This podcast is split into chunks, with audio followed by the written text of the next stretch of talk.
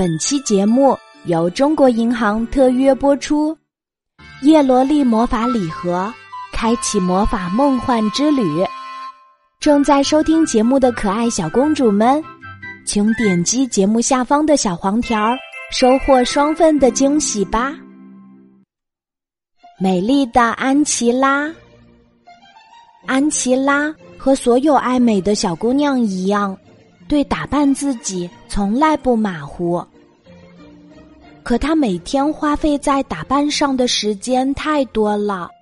早晨上学总是卡着点儿去学校，甚至还会迟到。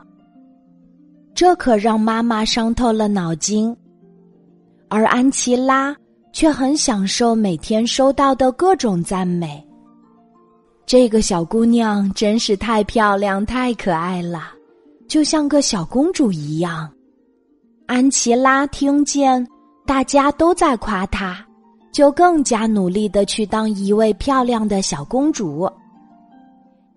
有一天，她用水彩笔学着动画片里的小公主给指甲涂上色彩，手上的水彩笔还没有干，就跑去客厅里玩儿，弄得洁白的墙壁上。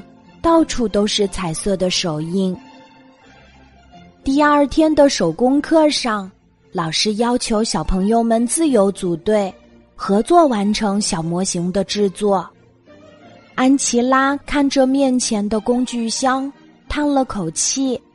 她担心弄坏自己的彩色指甲和漂亮的新裙子，就没有和大家一起动手制作。同桌劳拉。一直很喜欢安琪拉，觉得她和童话里的小公主太像了。真希望我和安琪拉能成为好朋友。劳拉将小锤子递给安琪拉。安琪拉，我们一起做模型吧。安琪拉看了看劳拉脏兮兮的小手，一脸嫌弃的说：“我才不做。”我可不想刮花指甲，把裙子弄脏。公主是不会自己动手做这些事情的。劳拉听了之后很吃惊，美丽可爱的安琪拉怎么会这样呢？劳拉生气的反驳道：“才不是呢！真正的公主才不会像你这样。”说完，劳拉就趴在桌子上哭了起来。其他小朋友都跑过来围观，大家都觉得是安琪拉做错了。安琪拉听惯了别人的夸奖，面对大家的批评，忍不住伤心起来。放学时，闷闷不乐的安琪拉路过一家玩具店，橱窗里刚好摆着她最喜欢的叶罗丽公主娃娃，惊喜万分的安琪拉。走进玩具店，正准备向店员询问价格，突然一只小黑猫溜进来，扑向橱窗里的玩具货架。安琪拉眼疾手快，连忙上去拽住货架，用胳膊保护住玩具娃娃们。玩具店店员跑过来，看到橱窗货架上的叶罗丽公主娃娃们完好无损。他长长的舒了一口气，然后感激的对安琪拉说：“谢谢你，热心的小姑娘。如果这些玩具娃娃摔坏了，可就损失惨重了。”阿姨，不用客气的，安琪拉不好意思的说。玩具店店员笑眯眯的从货架上拿起一个最漂亮的叶罗丽公主娃娃，递给安琪拉。你和公主一样善良，这个玩具娃娃就送给你啦！啊，安琪拉又惊又喜，这回可不是因为漂亮而获得的赞美。安琪拉哼着歌儿走在回家的路上，怀里抱着叶罗丽公主娃娃，后面还跟着那只刚刚差点惹祸的小黑猫。第二天，安琪拉穿上校服，早早的来到了学校。她不仅擦掉了手指上的指甲油，还动手做起了模型。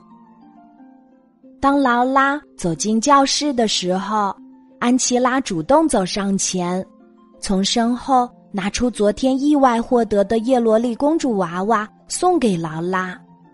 对不起，劳拉，我昨天不应该那样跟你讲话。这个叶罗丽公主娃娃送给你，我们可以当好朋友吗？劳拉看到安琪拉的改变，非常惊喜，她开心的抱住安琪拉说：“嗯嗯，我很愿意和你成为好朋友，我们一起来完成模型吧。”今天的安琪拉。没有精心打扮自己，却非常漂亮。是啊，她只不过是换了一种美的方式而已。听完了这个故事，很多小朋友都对故事中的叶罗丽公主娃娃特别感兴趣吧？是啊，最近晚安妈妈身边。喜欢追精灵梦叶罗丽的小朋友越来越多，小女孩们的玩具屋里不再只住着芭比娃娃，一个个漂亮的叶罗丽公主娃娃也搬了进来。很多人都觉得叶罗丽公主娃娃每一个都非常好看，将来也会像芭比娃娃一样在全世界流行起来。如果你是第一次听说叶罗丽，现在就和晚安妈妈一起来了解一下吧。国漫热门 IP 叶罗丽自二零一三年以来已经连续发布八季，八年来国漫 IP 热度榜排名第一，全网点播量第一，超两百亿次，堪称国漫第一女孩 IP 动画片。拥有巨大的粉丝流量，叶罗丽的每一款周边产品都深受少女粉丝们的喜爱。大家最最热衷的就是收藏叶罗丽的限量周边。如果六一儿童节的礼物，宝爸宝妈们还没有考虑好送什么，晚安妈妈建议给小朋友送一些值得收藏的限量版礼物。会更有意义。最近，中国银行和国漫第一 IP 叶罗丽联手推出了全球限量版叶罗丽魔法礼盒。它最大的亮点就是里面藏着双盲盒，也就是魔法礼盒里不但有隐藏款的盲盒手办，还会随机出现隐藏款的魔法手环。魔法手环。和普通手环有什么不同之处呢？原来它会根据我们的体温变换颜色哦，是不是很神奇？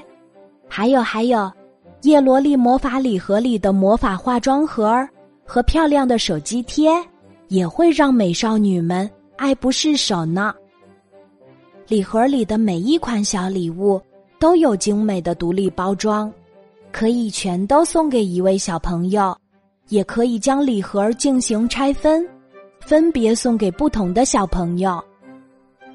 在这个六一儿童节，用正版的叶罗丽魔法礼盒，给自己家的小公主或者领导客户朋友家的小公主，带来双份的期待和惊喜吧。好啦，今晚的节目就分享到这里。喜欢精灵梦叶罗丽的小朋友和大朋友们，千万不要错过这款优秀的国漫礼盒哦！赶紧点击节目下方的小黄条了解详情或直接购买吧。小宝贝，睡吧，晚安。